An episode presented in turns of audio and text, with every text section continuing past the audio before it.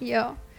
Muchísimas gracias por estarnos acompañando nuevamente en un capítulo más de Chismearte. En este episodio tenemos a una invitada súper especial que ya nos ha acompañado en este canal varias veces, pero en este momento va a ser totalmente la protagonista de este video, la cual yo admiro muchísimo y me da muchísimo gusto yo poder tener la oportunidad de entrevistarla. Y se trata de la maestra Teresa Mezquita y con muchísimo gusto le decimos Tete.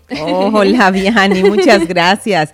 Y estoy encantada aquí, porque aquí me sabes que me siento en mi casa, contigo, con todo el equipo, que también los admiro muchísimo y además orgullosamente digo que fui su maestra, pues, de Así casi, casi todos.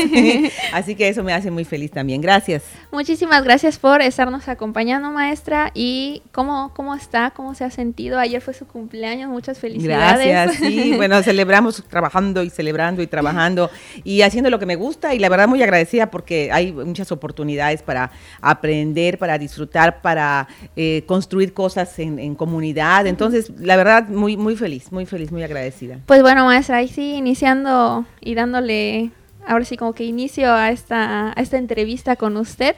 Eh, ¿Nos puede contar más o menos qué, a qué se dedica, quién es, cómo, cómo se desenvuelve en este ámbito de las artes? Muy bien, medio siglo de trayectoria. Mira, este, sí, bueno, eh, yo, yo actualmente, bueno, mi actividad más importante y más visible tal vez, no más importante porque todas son importantes, pero la más visible y la que tiene quizá más influencia ahorita en, en la comunidad es ser directora de la Feria Internacional de la Lectura Yucatán. En esto estoy estoy desde mayo de 2022, que fui invitada eh, por la administración anterior de la universidad eh, para ser la directora. Y eh, desde entonces me puse a trabajar con el equipo. Ya realizamos con éxito y estoy muy agradecida y muy satisfecha la feria de la edición 2023, en la que tú has estado colaborando estrechamente. la conoces desde adentro ya. Y ahorita estamos trabajando ya en la segunda edición, que estamos pues a punto de correr el telón de la feria 2024, ¿no? que, que es la que, la que viene. Y esa es, esa es mi principal actividad, digo, la más visible. Pero bueno, una actividad que, que, es para mí entrañable y que tú lo sabes y que hace ya pues eh, más de 20 años que me dedico a ella de manera ininterrumpida es a la docencia. Yo soy maestra, he sido profesora en otras instituciones, pero desde hace más de 20 años, de, hecho desde el año 1999, soy profesora en la Universidad Autónoma de Yucatán, es el año que varios de ustedes acaban de nacer. Entonces, eh, y, y, bueno, y me da muchísimo, muchísimo gusto que, que desde entonces estoy relacionada con el ambiente artístico, que es el tema también de nuestra conversación, porque en mi primera asignatura y que mantengo aún con una modalidad distinta, se, llama apreciación del arte y se imparte en la licenciatura en mercadotecnia y ahorita ya a todas las, las carreras en la Facultad de Contaduría. Sí. Y eh, posteriormente pues me incorporé a la recién nacida entonces licenciatura en artes visuales, que ya creo que está en su mayoría de edad prácticamente el año sí, que viene. Sí, ya fue en 2006 aproximadamente que la se... la creación, exacto. Entonces, bueno, pues estamos eh, rumbo a los 20 años, que en su momento celebraremos por todo lo alto, seguro. y esa es mi otra eh, ocupación. Y bueno, he, realizado, ahorita un poco menos, por razones de, otros compromisos, eh, periodismo cultural, eh, eh, escribo también, también ahorita menos, pero es algo que me gusta mucho, textos para catálogos, para exposiciones, hojas de sala. Cuando la oportunidad se me da, es algo que agradezco muchísimo, una oportunidad que me gusta mucho. Me gusta mucho dialogar con las obras para poder hacer algún comentario, dialogar con el artista y de ahí sacar el contenido del texto. Para mí eso es valiosísimo.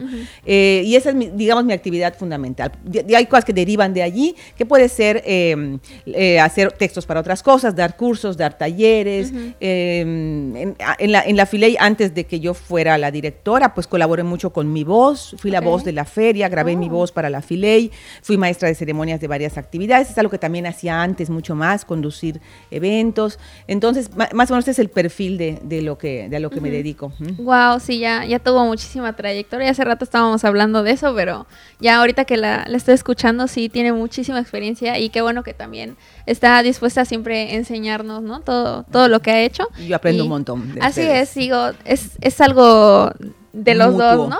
así es. Y ya ahorita que estaba mencionando también, pues, esos diversos trabajos que ha tenido, ahora sí que cómo es el inicio de ahora sí que empezarse a adentrar en el arte. O sea, ahora sí como que todo, todo esto que involucra el escribir, el aprender, el todo, ¿no? Mira, se, dice que infancia es destino. Hay, hay, conozco a personas que, que han, y con todo, toda razón, eh, dicen que, siempre fueron como rebeldes, ¿no? A las circunstancias familiares, a la vida, y por rebeldía llegaron al arte. y, y, yo, al contrario, yo no llegué por rebeldía, sino de una manera muy natural y muy orgánica, porque mi casa, ya yo crecí con esto, lo cual no era, pues no era, eh, sí, sí había, pero no era tan frecuente eh, en, familias que crecieron a hijos eh, nacidos a finales de los 60 y, principios de los 70, ¿no? O sea, era una época un poco distinta.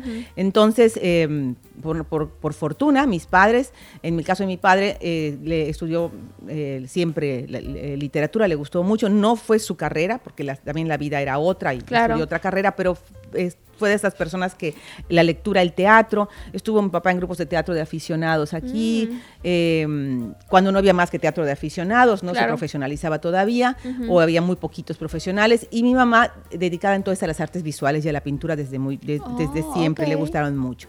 Entonces, fue alumna, por ejemplo, de las alumnas entonces muy jóvenes, del entonces muy joven también maestro Alonso Gutiérrez, por ejemplo, que aquí se le conoce bien, ¿no? No sé si ha llegado a ser invitado, estaría re bien que algún día lo puedan invitar. hay que apuntar eso. Eh, anoten su nombre. que es de la generación del maestro Ramírez, por ejemplo, del maestro oh, Gabriel Ramírez, son esa misma generación de, edad, digamos, ¿no? Grandes veteranos.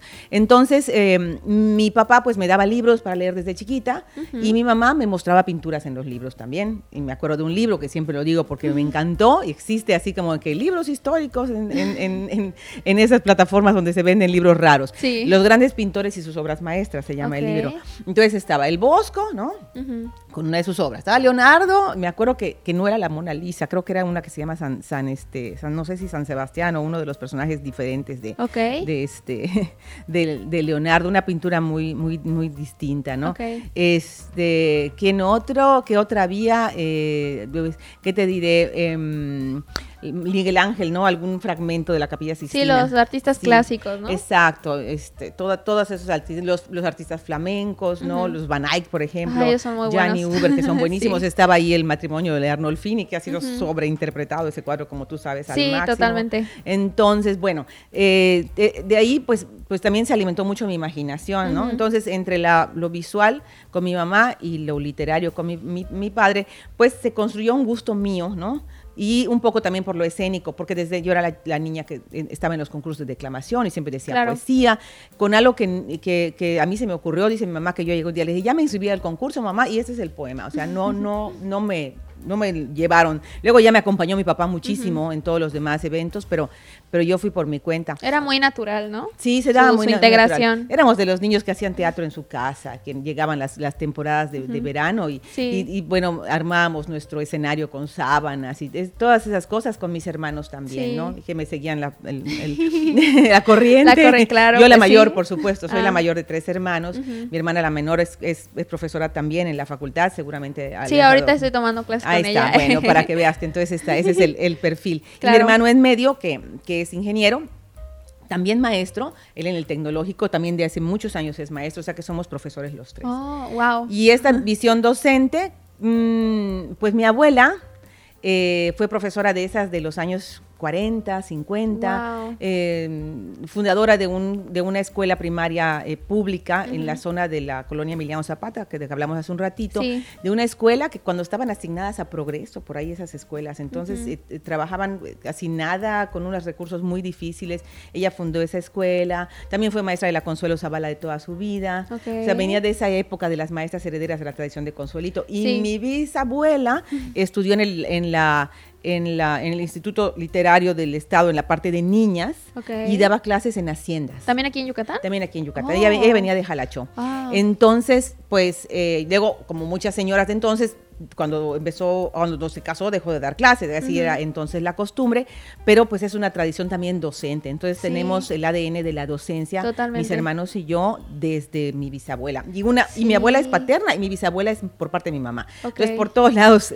Sí, totalmente. Y eso, ya es, eso ya es genética, ¿no? Es genética. Entonces de ahí te viene más o menos de muy pequeña mi formación. Luego pues ya Mm, seguimos por otros caminos, estudias secundaria, estudias prepa, y bueno, te van gustando la literatura, te va gustando participar en las obras de teatro de la escuela, en las oportunidades que hay para hablar en público, para participar en los concursos, eso, así se va definiendo tu vida. Totalmente. Y cuando entré a la universidad, nos planteamos, me planteé la necesidad de empezar a trabajar.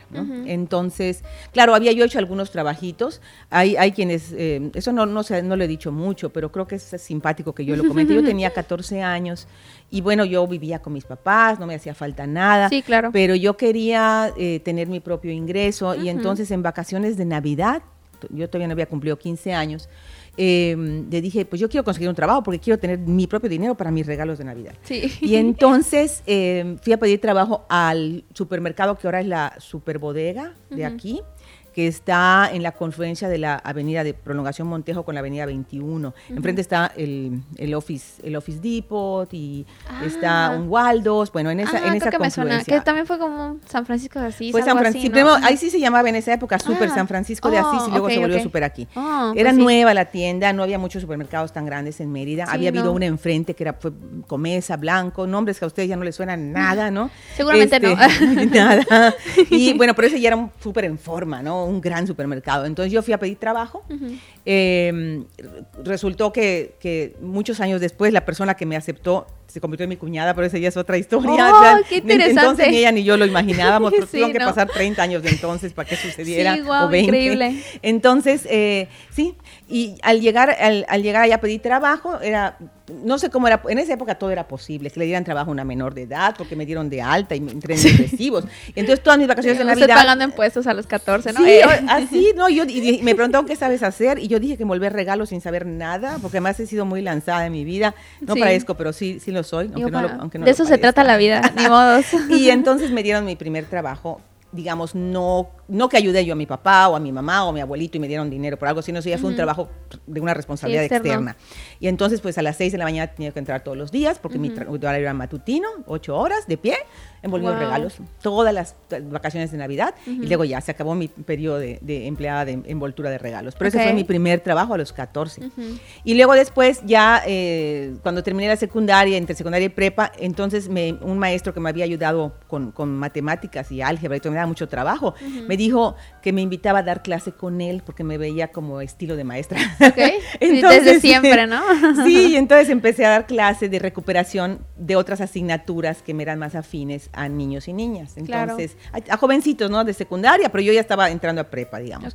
Y después de eso ya fue cuando em, empecé con mi primer trabajo, eh, que duré muchísimo ya digamos un trabajo acorde con mi formación. Yo estaba estudiando ciencias de la comunicación y era el año 1989. Okay. Cuando eh, fui a solicitar trabajo al diario de Yucatán, entonces fui a pedir trabajo, les dije que tenía yo medio tiempo, que porque en las mañanas yo estudiaba, y a partir de entonces me, pues em, empecé a dedicarme a la cobertura de, noticias de cultura, que era un área que yo les dije que la que más me interesaba, y al parecer al periodista eh, la mayoría de los, de, los, periodistas, que la mayoría eran hombres además, mm, las mujeres eran como traductoras, como editoras, pero no había, así había habido reporteras anteriores. Sí, claro. pero, pero era escasa la, la presencia de nosotras. Entonces, pues me dediqué ya a, la cobertura de todo esto, ¿no? todo lo que es, no sea política, Em, economía, deportes, nada de esto, ¿no? A mí me tocaba la nota cultural, la nota educativa, la nota religiosa, la nota social, la nota a veces ecológica también,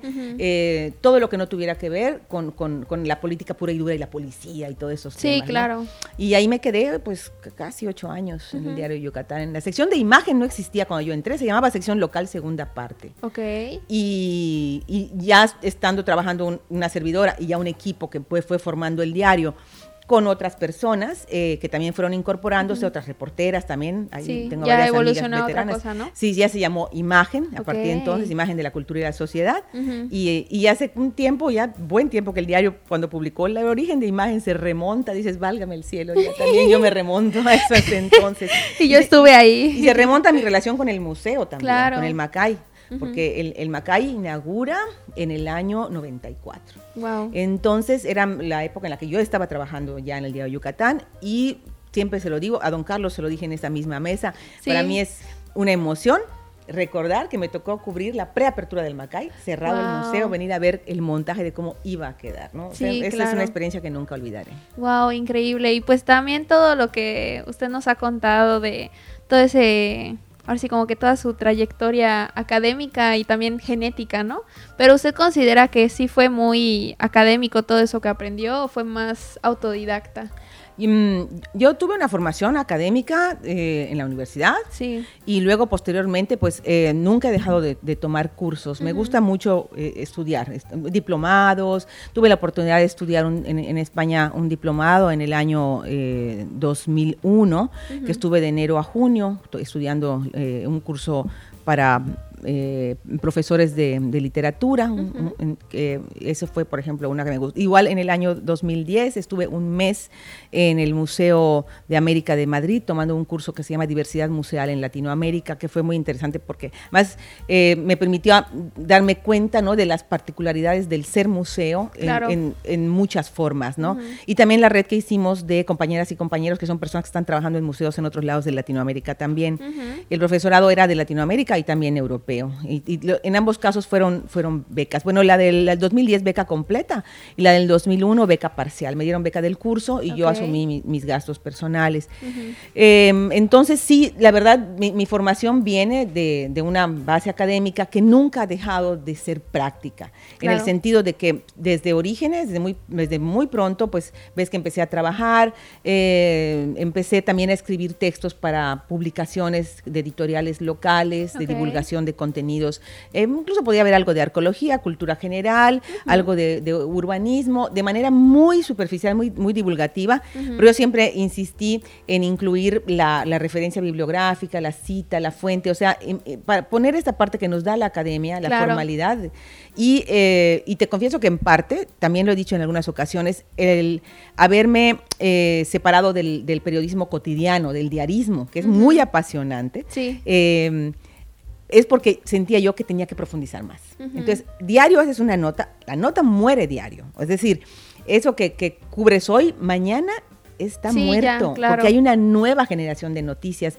y, fíjate que a mí en el Día de Yucatán tuve la oportunidad de trabajar, por ejemplo, una semana completa en una serie de reportajes, que donde yo sentía que profundizaba un poco más y que también la publicación tenía más tiempo de vida eso fue quizá, eh, entre otras razones, la que igual me motivó a buscar la producción de textos, investigaciones y documentos y trabajo de periodismo divulgativo, pero con un respaldo académico. De entonces, sí, no hay problema. De, no se preocupe. de, entonces, eh, este, en adelante porque si no es la muerte diaria. Estuve apenas hace unos días, el, hoy, es, hoy es viernes, ¿no? Estuve el martes en la rueda de prensa de, de Filey, de la que ya me dijiste que vamos a hablar al rato, este, en México, y conversaba con, con, con Janet Aguilar, que es la ganadora del premio de periodismo de Filey de este año, y con Virginia, que fue la del año pasado, y con Miguel de la Cruz, que fue del año primero, anterior, ante, ante, anterior, sí. Entonces, sobre esa cuestión del diarismo, y si todas y todos decían eso, el, tu trabajo de hoy se muere mañana. O sea, pero ellos, como también es un poco ¿cómo les diré? Como, como un poco adictivo el periodismo, tiene mucha carga adictiva, también la conozco, pues les encanta seguir así. En mi caso tuve un, tiempo como de tomar la decisión y entrar también a la docencia, que me apasionaba la idea de, estar dando clases. Claro. Sí, también ahorita que, estuvimos discutiendo ciertos temas, tengo dos dudas de ahí, eh, que me gustaría profundizar un poquito más con usted. Ahorita que dice que tiene ya pues, prácticamente una generación ya que trasciende muchísimo de mujeres yucatecas que se dedican pues a la docencia y todos esos temas culturales. Me gustaría profundizar un poco más en, en, cómo fue la experiencia de su familia, si es que la conoce, y también la de usted, pues en ese tiempo, ¿no? En Yucatán, siglo XX, cómo se veía todo eso de las artes, porque he estado investigando muchísimo al respecto y pues tengo entendido que las artes realmente en Yucatán pues sí se tardaron un poco más en llegar, a diferencia, por ejemplo, del centro o de otras partes del país, ¿no? Pero usted, ¿cómo lo ha visto desde aquí como, como yucateca? Yo creo que hay diferentes eh, momentos. Claro. Eh, a principios de siglo hay un auge nacional, está el proyecto de las misiones culturales, todo este nacionalismo que, a pesar de todo llega a todos lados del país. Y este auge le, toca un poco también a Yucatán. Ahorita no, no, tengo los nombres a la mano. Si estuviera el maestro Jorge Cortés, que es un entrañable amigo, los traería así perfecto todo el dato. Pero eh, ese es un momento en el cual hubo cierto auge. Claro. luego después, ¿qué te diré? Desde los años, eh, sobre todo los 60 y los 70, es cuando podemos mm, hablar de una nueva presencia de ciertas actividades artísticas, galerías espontáneas, que se, hablaba, se, abría una galería, se cerraba, se abría otra, con la generación de estos maestros, como Gabriel Ramírez, eh, como Alonso Gutiérrez, eh, como el, maestro Ursáis también, eh, entre otros, ¿no? Em, Eduardo Ortegón, ya fallecido, varios artistas que empezaron a buscar la manera de, estaba también Sandra Nicolai, mucho más joven, pero también digamos que fue una de las pioneras, que empezaron a ver la manera de poder ¿no? encontrar espacios para la exposición. Eh, mm, por ejemplo, les encantaba buscar espacios en los vestíbulos de los hoteles, en los vestíbulos de los teatros, en los eh, pues mm, en proyectos que se, se, presentaban y se volvían a cerrar, en, en iglesias también, mm. bueno, buscando dónde, ¿no? y ese fue otro momento que tampoco era fácil, no era fácil, nada era fácil, hacer un catálogo era costosísimo, ahorita tenemos catálogos digitales, eh, que... Eh, El QR, ¿no? Sí, exacto, que llegaran los artistas para aquí era también muy complicado, eh, esperaban con ansias que en una librería que se llamaba Hollywood, que aquí en el centro, que ahorita está creo que una heladería, que llegaran las revistas de los mm. artistas, entonces era al comprar la revista y ver ahí, mira, esto están haciendo en tal lugar. Ahorita, bueno, está todo ya tan informado y tan comunicado que estamos incluso rebasados de información, sí, ¿no? totalmente. Pero sí, eh, no, no fue una época, digamos, fácil. Había mucho de, pues, de experimental, mucha incertidumbre. Por un lado, también estaba la generación de los artistas eh, que producen obra de contenido un, poco más tradicional, digamos, eh, apegados a lo, a lo rural, al campo, la generación del maestro Manuel Lizama, por ejemplo, que es, todo también, todo una, una producción muy importante que también refleja la vida de Yucatán, que también tiene su propio lugar y su propia importancia. Entonces, y ese también, porque el, lugar donde seguía esto era la Escuela de Bellas Artes, o sea, es, donde se seguía. Al, no haber una escuela superior, que, eso en, en, serio que la presencia de las escuelas de educación superior en las artes, yo estoy segura que han marcado la diferencia. Muy cierto. Quizá todavía falta y también con toda transparencia te lo digo, que podemos, podamos potenciar a, egresados y egresadas de una manera mucho más hacia, o sea, vamos, todavía, todavía nos falta la gran estrella, ¿no? Así es. Están invitadas, invitados a, encontrar ese camino. Yo de una vez en chismearte, Ya, ya, ya, sí. Nada, pero, pero es eso, es eso que todavía no, no ha sucedido, sí. pero sí ya tenemos una presencia importante de egresadas y egresados de la, de la UADI, de la UNAI, eh, y, en su momento eh, también la universidad, eh, ay, ahorita se me fue el nombre de una universidad privada que también tuvo la licenciatura en artes visuales y dejó de, la Patria, perdón, perdón, Universidad Patria tuvo artes visuales también. Yo creo que creo que ahorita ya no la tiene, la redirigió en otro sentido, mm, pero sí, se hace súper importante, ¿no? Claro. Y pero eso, pero antes de eso era la Escuela de Bellas Artes, que sigue siendo un, lugar importantísimo. Sí. Eh, era el único espacio, ¿no? a partir de ustedes, yo estoy segura que esto ya, ya, ya cambió y, dio un giro. Por ejemplo, hubo una, un reportaje que alguna vez leí hace seis, ocho años en donde decía que las, eh, bueno, ¿cuál era, la, cuál era la labor cultural, por ejemplo, de la Universidad Autónoma de Yucatán. Y sí mencionaron, bueno, que los grupos artísticos, espacios, pero yo decía, pero este, eh, este reportaje no está contemplando donde se está haciendo realmente la función, que es nuestra función fundamental, amén de la extensión universitaria, amén de, grandes eventos como la FILEI, lo fundamental es, la educación. Entonces, con nuestros egresados y egresadas de artes visuales, solo por mencionar algunos, y los de antropología, y los de comunicación, y los de letras también, ya estamos transformando. La educación en letras, en artes visuales, en las escuelas donde ya están impartiendo clases nuestros egresados. la función de nuestros egresados y egresadas en la museografía, en la producción de catálogos, en la generación de imágenes y materiales, en entornos como este, en lugar como el Macay. Yo, sabía que estaban que si en la casa, este, en la casa de Montejo, aquí en el Palacio Cantón, en, un montón de espacios están nuestros egresados y egresadas trabajando. Y ahí está nuestra simiente universitaria haciendo lo suyo. Y es, por ejemplo, el reportaje no lo contempla porque falta ver esa parte que es donde realmente es fundamental. Tenemos egresadas y egresados, por ejemplo, en diseño gráfico, diseño editorial, trabajando en diseño de libros, que tiene mucho más sentido que solamente quien tiene una formación sobre la marcha a través de cursos. ¿eh? No, ahí viene una formación de raíz. Sí, totalmente. Sí, de hecho, justo ahorita que lo estaba mencionando, me acordé de de también otro invitado que tuvimos, que estuvimos mencionando un poquito eso, ¿no? De cómo realmente los artistas, eh, al menos que se creen colectivos o como que realmente sí tengas como muchísimos contactos, hay muchísimos artistas que pues tienen diferentes habilidades, ¿no? O sea, hay algunos que pues tal vez no son productores de obra, pero son buenísimos en involucrarse en proyectos, en eventos, en poder hablar con la persona. En gestión. Sí, exacto. Y en cambio hay otros que igual no son tan buenos en esa área, pero que sí tienen producción. Entonces, el hecho de que nosotros como artistas yucatecos y que también tenemos ya una comunidad relativamente pues bien establecida, creo que sería buenísimo pues apoyarnos entre todos, ¿no? Lo que usted estaba mencionando. Sí, yo la verdad veo en eso una, una diferencia importante y es un valor que tienen ustedes y que lo tienen que aquilatar, es decir, la generación mía, más o menos, pero las generaciones anteriores ha habido mucha tendencia a hacer grupos que se sectarizan, o sea, que, eh, se tienen este de una tendencia, esta de otra, y no se fortalecen, no crean comunidad.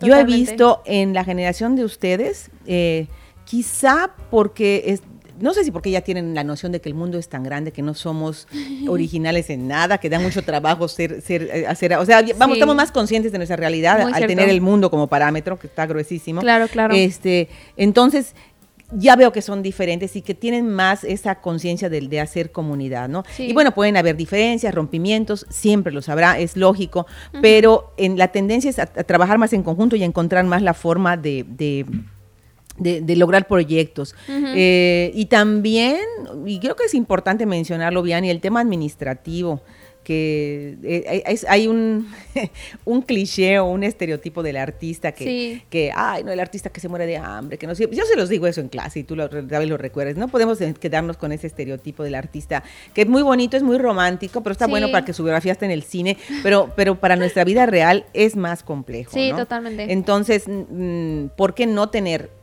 un sistema organizado de nuestra vida, de nuestras finanzas, de nuestros proyectos, de nuestros documentos de alta en Hacienda, nuestra vida fiscal, nuestra ¿por qué? Pues porque a veces pasa que, que, incluso, como lo que conversábamos antes de la entrevista, que un departamento jurídico necesita tu documento de titulación, tu cédula profesional, todo eso para poder darte un trabajo. Totalmente. No para contratarte como profesor y docente e investigador, que ahí hace muchos años que es así, pero ya en otras áreas está siendo muy importante validarlo con la Claro, mm. sí que justo como dicen, ¿no? Le estábamos platicando antes y justo lo queríamos tocar en el podcast porque se nos hizo un tema bastante interesante a las dos. Justamente eso sobre la academia, ¿no? Que usted está súper involucrada en todo, en todos esos aspectos y la importancia que se tiene, ¿no? O sea, porque muchos pensarán como que, ah, pues pues tomo cursos o, o, veo ya todo en YouTube, ¿no? Así veo muchos tutoriales y ya lo, lo, hago así como que muy, muy casero en mi casa, ¿no?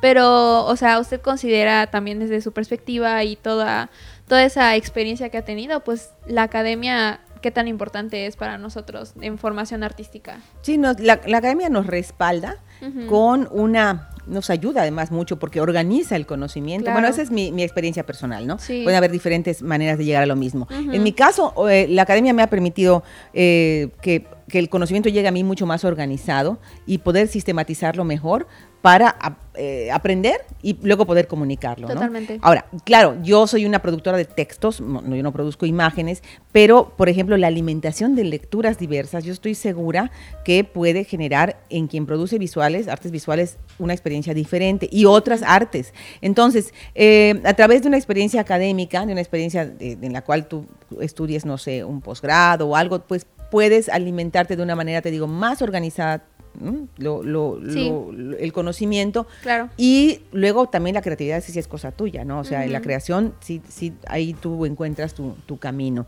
Y nos ayuda, te digo, para que en ciertos ambientes, ciertos eh, requerimientos nos den el trabajo que estamos buscando. Por, por, ese tipo de formalismos, por los contratos, podemos decir, no, yo soy rebelde, yo, yo a mí no me interesa nada de eso. Y sí, puedes encontrar un camino. Va a ser más difícil, claro que también se puede encontrar, eh, pero a veces hay, también, también hay muchos padecimientos en el camino. ¿no? Sí, totalmente. O sea, yo conozco artistas que ya en las postrimerías de su vida han decidido regularizar sus estudios no regularizados, obtener los títulos que no habían obtenido, para poder combinar esto, porque además también, ¿qué te diré? Si yo no fuera maestra, yo no tuviera eh, mi, título de licenciatura, mi título de maestría, eh, y ahora estoy estudiando incluso el doctorado, yo no tendría la oportunidad de estar trabajando de manera sistemática con ustedes y de ustedes también aprendo un montón.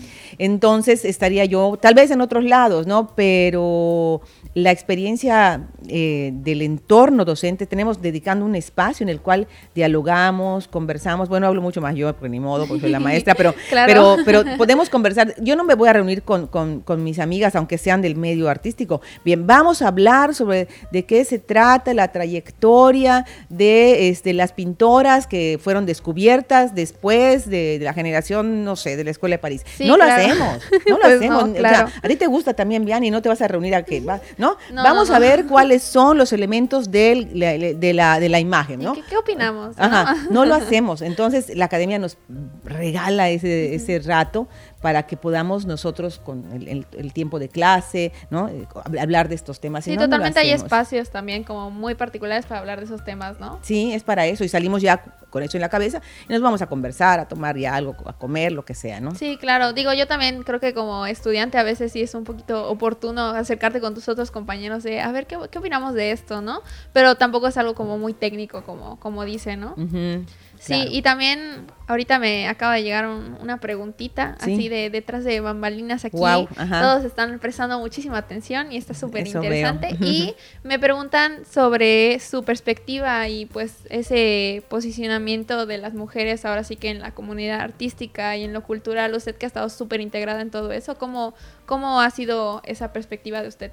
Muy bien, muchas gracias. Hay una obra de teatro que que está protagonizando la maestra Silvia Cater, que incluso está cumpliendo, está celebrando 40 años de teatro, junto con una actriz de, generación muy joven, que se llama Liliana Gesant, que es un nombre artístico, Liliana Hernández. Eh, la obra se llama, y con eso te estoy empezando a responder, El siglo de las mujeres. Wow. Eh, y de hecho, hay que estar pendiente de la cartelera porque se va a seguir poniendo, ¿eh? oh, se sigue poniendo en, de vez en cuando, la vuelven a, la actualizan, es una ah, obra muy bonita. Interesante ir, sí. Entonces, habla de cómo en el siglo XX y desde antes, ¿no? Ha habido una, una pues, la presencia de las mujeres en el mundo entero, ¿no? Desde las sufragistas, toda esta historia que ya hemos conversado en otras ocasiones de ella. Eh, yo creo que hoy, hoy día, eh, si bien eh, subyace todavía este problema de la desigualdad, porque sigue, sigue estando presente y lo, y lo, sabemos, también la fuerza de las mujeres ha estado eh, sin duda con un em, em, embate muy poderoso. Mm, a veces se dice, bueno, sí, es, el arte es para mujeres, ¿no? O sea, hay, hay, esa manera. Entonces, ¿qué, ¿qué, es lo que nos corresponde ahorita? Que estamos nosotras demostrando que la estamos profesionalizando, más allá de, el decir que es un ornato, ¿no? Porque siempre el arte estuvo como, dice, sí, para las señoritas que toquen piano. Claro. ya sabes, siglo, siglo XX, ¿no? Las primeras décadas aquí en Yucatán. Las señoritas de, de familias con recursos tocaban piano y pintaban. Pero de repente sale, sale una que, que, dice, sí, pinto, pero yo no me voy a quedar aquí, me voy a ir a tal lugar, voy a viajar. Y esas que, esas empezaron a abrir puertas para nosotras, ¿no? Claro. Porque a mí me tocó una época en la cual pues por ser mujer no tuve limitación. Pero sin embargo, sí, por ejemplo, cuando empecé a trabajar en, en el periódico, como que les parecía normal que a la señorita le gustaran los temas culturales. ¿Me explico? ¿Mm? Claro. Ahí es donde, donde, pese al sesgo, tú sigues trabajando, ¿no? Sí. Eh, y, eso creo que es lo que hemos estado haciendo, porque ahorita tú ves directoras de facultades, directoras de empresas, creadoras autónomas en todas las áreas, en, visuales, en artísticas, en demás, generadoras de proyectos. además se rodean de equipos también muy bien organizados y donde me da mucho gusto que los hombres también participan y van a la par, ¿no? De, en proyectos que yo he participado. Por ejemplo, em, con, antes de estar en, la FILEI, pues yo eventualmente presentaba proyectos a instancias como el gobierno del Estado o el ayuntamiento con una compañía que, que, tengo con mi hermana que se llama Magio, en la cual presentamos pues eh, tributos musicales y eh, la, la representante soy yo. Claro. Mi hermana es la, la, que lleva la parte, digamos, de los documentos y además es la coreógrafa para los movimientos escénicos y los artistas son los señores. Entonces, eh, oh. que, entonces ahí pues estamos en esa forma, ¿no? La, Digamos, la, la, empresaria en ese caso sería yo, ¿no? Sí, claro. Para, para, pero mm, ha costado, la verdad cuesta todavía porque todavía hay sesgos, todavía em, las, en, el caso de, muchas de, las mujeres, eh, la, la, cuestión con las otras mujeres también hay que tener, es una, a mí eso me, preocupa mucho, ¿no? Porque hay que aprender a ser eh, alianzas, ayudarnos. Está muy de moda el término sororidad también, ¿no? Que es, fundamental. y, al mismo tiempo también darle su verdadero valor a cada cosa, ¿no? Porque puede ser polémico, pero no por ser mujer es mejor, no por ser mujer. Hay, hay, que buscar el equilibrio de todo esto. A veces, ¿qué pasa? Que hay cosas fortuitas, hay lugares que es horrible, otorgados por cuota, pero la cuota es la mejor. Pues Resulta que fue lo mejor, ¿no? Y eso es una maravilla también, que permite ese descubrimiento. Entonces, por eso sí eh, nos está costando, pero yo estoy viendo con mucho gusto que hay muchos casos de mujeres que se están profesionalizando muy bien. Eh, tengo, por ejemplo, en el equipo de trabajo en Fileya a hombres extraordinarios y a mujeres maravillosas trabajando conmigo. Sí, me consta. Te consta. Yo, también estoy ahí. ¿eh? Sí, además, con tu caso como ejemplo, exacto. Sí, creo que también algo que pasa mucho es también como que pues ya las costumbres, ¿no? Que incluso las mismas mujeres dicen como, sí, sí podemos hacer esto, o hay, o sea, como que este lugar tal vez sí sería mío o algo así, como que entre todas irnos apoyando e ir rompiendo, ¿no? Como que esos estigmas y todo, de que sí, sí lo puedes hacer. Adelante, si lo quieres hacer, vas. Claro, sí, sí, entrar en, con, con seguridad en el entorno, ¿no? Sí, totalmente. Y bueno, ahorita ya cambiando un poquitito el, el, tema para ir medio cerrando este, esta capsulita que estamos compartiendo. Ahorita está muy interesante, maestra, este, todo lo que estamos compartiendo, pero también me gustaría muchísimo que nos compartiera las personas que nos están viendo ahorita sobre su trabajo en Filey, que ya mencionó que lo íbamos a comentar y vamos a entrar en este, ahora sí como que en este apartado, ¿no? De Filey, cómo, cómo ha sido su experiencia, cómo ha sido pues ahora sí el, el, encontrar todos estos temas culturales que a la gente le interesa, cómo ha visto, pues cómo ha crecido este, desde usted en esa posición de, directora, ¿no? que, se, que se hace cargo de, todo un poquito, ¿no? bueno, hay un maravilloso equipo y también lo sabes tú, que es, eh, sin, sin él la, la Filey no, es nada, es una maravilla el equipo de trabajo. Eh, pues mi, mi, historia con Filey es, es, una historia eh, entrañable desde sus orígenes, desde la primera edición de la feria, que fue en el año 2012. 12, 13, 14, 15, 16, 17, 18, 19, 20 no hubo, 21, 22, antes de que me tocara a mí entrar eh, como directora. Entonces apenas eh, tiene 10 años. La, la Filey, no, no, del 2012 al 2024, ya son 12 años. Ah, ok. Bueno, son 13 realmente, pero la duodécima edición porque el 20 no hubo. Claro, ¿Mm? ok. O sea, empiezas a contar desde el 12, llegas al, al, 24, ya son 12, son, son, 13 años, pero son 12 ediciones. Ok, ok. Entonces, eh, pues desde la primera edición yo siempre estuve muy cerca de la feria, era la participante más entusiasta del mundo, agarraba mi agenda y decía, ¿cuándo empieza la feria y cuándo termina? No voy a ponerme nada porque tengo que estar ahí todo el tiempo y, siempre presentaba libros y participaba en todo. Estuve en todas las áreas creo posibles, tal vez en talleres para niños chiquitos, ¿no? Pero estuve en congresos, solo eso faltaba. Sentada, ¿no? Congresos, eh, participante de, mesas panel, estuve de maestra de ceremonias, te dije que hasta puse mi voz para la fila cuando, era, cuando era el director, mi, apreciado amigo, el, maestro Enrique Martínez, me invitó a poner mi voz, em, las cápsulas de audio que pues te digo que grabé,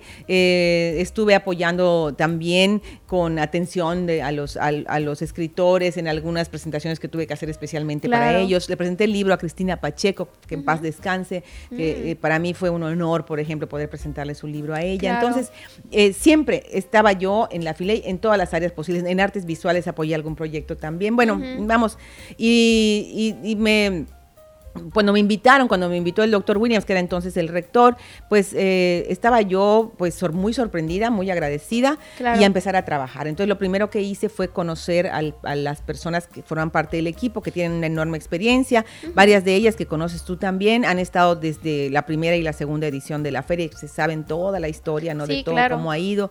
Y entonces conversé de manera individual, largo y tendido con, con ellas y ellos para conocerles mejor y conocer su trabajo y entonces se empezó pues de manera, pues en, mi caso, eh, con aprendizaje, ¿no? Un poco intuitiva en algunas cosas, en otras era evidente el proceso, a respetar sus procesos también para ir construyendo la edición 2023 de la feria, que fue a la que llegamos a buen término, que tú, lo sabes, ¿no? Y en el camino aprendí muchísimo, eh, ahorita ya con mayor conocimiento, con mayor experiencia, y además, y es muy importante, pues ya con la nueva administración de la universidad, que también a ella le tocó la feria así, porque entró eh, el ingeniero Carlos Estrada en, enero, y en marzo ya estábamos en Filey. Entonces ahorita ya eh, en, cercanía con, la rectoría actual que está comprometidísima con la feria, con la Secretaría de Rectoría, que es de la que yo dependo, con, el maestro Javier Herrera, pues trabajamos de manera muy coordinada ya desde el principio para que lleguemos ahorita a la feria. Entonces, este, mi experiencia, pues como, como directora no es más que ser agradecida, Viani, porque tengo la oportunidad de tratar con personas de ámbitos muy diversos eh, y Mm, me agradezco mucho cómo hay como entusiasmo, hay buena disposición de estar, de estar en la feria. Una cosa que, también, bueno, dos cosas que querría yo rescatar de allá. Y veo que estamos en tiempo, ya estamos ya, ya mero terminó. Este, dos cosas que creo que vale la pena rescatar. Eh, una, una de ellas es eh, el, el, cuando me dicen qué es lo que más has aprendido en la feria, que nada es, nada se da solo o sea, está construida milímetro a milímetro de manera consciente eh, y, nada cayó por azar. O sea, si tú ves este stand aquí con esta, esta venta de libros porque alguien lo pensó, eh, en ese lugar, alguien lo dibujó, alguien lo trazó, alguien decidió el catálogo de libros que van a poner a la venta. Si aquí hay un espectáculo, se trabajó desde el principio al fin, desde la parte de la producción del espectáculo hasta su llevada al escenario de la feria. Cada exposición de todas las visuales que tú estuviste apoyando, lo sabes perfectamente, desde el, cristal hasta el orden en el que se van a montar. Entonces, y así todas las áreas, la cobertura de medios, todos los 200 talleres que se imparten, o las 200 escuelas que van y que están distribuidas una por una acomodada según la edad, según el taller para quien está dirigido. Nada se hace solo y todo es resultado de miles de manos. O sea, vemos un equipo de básicamente ocho que se multiplica por cuatro, digamos, en esta época, y luego por más cuando ya es la, propiamente la feria y, por miles, miles de personas que intervienen en que, para que el proceso salga bien. Eso es, digamos, creo que el principal de mis aprendizajes. Y el otro también es que encontré en la feria un espacio, porque a mí, bueno, yo me dedico a escribir, he escrito sobre visuales mucho, tú lo sabes, y algunas otras cosas de reportajes culturales. Pero eh, me gusta consumir todas las artes, la danza, la música, la literatura, eh, el teatro, el cine, también que tenemos cine en la feria. Entonces, me ha, me ha, permitido encontrar un espacio multidisciplinario para generar, junto con todos los aliados y aliadas, proyectos de diferente índole que convergen en la FILEI como lo que es una feria de la lectura y no solamente del libro. Y con la lectura leemos todo, ¿no? Claro. Esta vez leer con los cinco sentidos, como sabes que es nuestro lema. Entonces, creo que son dos reflexiones de, la feria que yo me llevo, pues, me gustan mucho. Sí, y ahorita que ya acabo de mencionar justo la feria de esta, o así que esta edición de 2024 nos fue compartir un poquito de qué trata, qué es lo que vamos a estar viendo, los talleres y todo para que la gente se anime a ir a visitar claro. por allá. Bueno, en Filey les esperamos del 10 al 17 de marzo de este año 2000 2024 en eh, el escenario eh, fundamental, que es el mayor, que es el Centro de Convenciones y Exposiciones Yucatán Siglo XXI, que estará abierta desde las más o menos las 9 de la mañana algunas actividades y otras desde las 10 hasta las 9 de la noche, más o menos 9 y media, algunos espectáculos. Además de eso hay un programa periférico de artes visuales fundamentalmente, que estaremos, por ejemplo, aquí en el MACAY, en el Centro de Artes Visuales, en la Facultad, en la facultad de, de, arquitectura. de, arquitectura. donde además hay un programa de conferencias y conversatorios, en la Facultad de Contaduría, donde estaremos en la galería, en el campus de Ciencias Sociales, en el aeropuerto de Mérida, entre otras sedes, ¿no?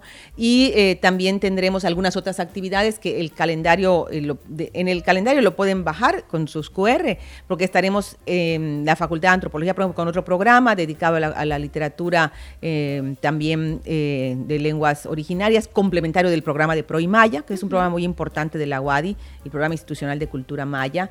Eh, tendremos también varios talleres, congresos, coloquios, donde aunque muchos de ellos están dirigidos a sus propios integrantes, es importante subrayar que todos son abiertos al público, ninguno está cerrado. Entonces tenemos más de 80, como 84 entre congresos, coloquios, encuentros, convenciones que se dan en el margen del el marco de la Filey. Uno de ellos, por ejemplo, por, por, darte una muestra, se llama Leer el Caribe con los cinco sentidos. Son oh. reflexiones en torno a la cultura caribe, pero desde los cinco sentidos. ¿no? Wow, suena súper interesante eso. Sí, no, la verdad es que está, en el cine se llama los sentidos en el sentido del cine, por ejemplo, oh. ¿no? Entonces, así eh, es, es, es em, Roberto Sosa va a ser el invitado, el actor Roberto Sosa en, el cine, y se va a hablar también de, hay un taller, eso les puede interesar y es buen tiempo para que lo sepan, va a haber un taller de cine que va a estar impartido por varios profesionales, eh, coordinados por el, por el, maestro Manuel Escofía, que es maestro en nuestra facultad también. Oh, Entonces, bueno, pues abre, queda abierta la invitación. Perfecto para los amantes del cine. Eh, y tendremos, bueno, los talleres, son como 200 talleres más o menos. Eh, ya se están organizadas todas las escuelas que, que, van a ir. Sin embargo, fin de semana pueden ir las familias con eh, los niños y niñas porque fin de semana no están las escuelas.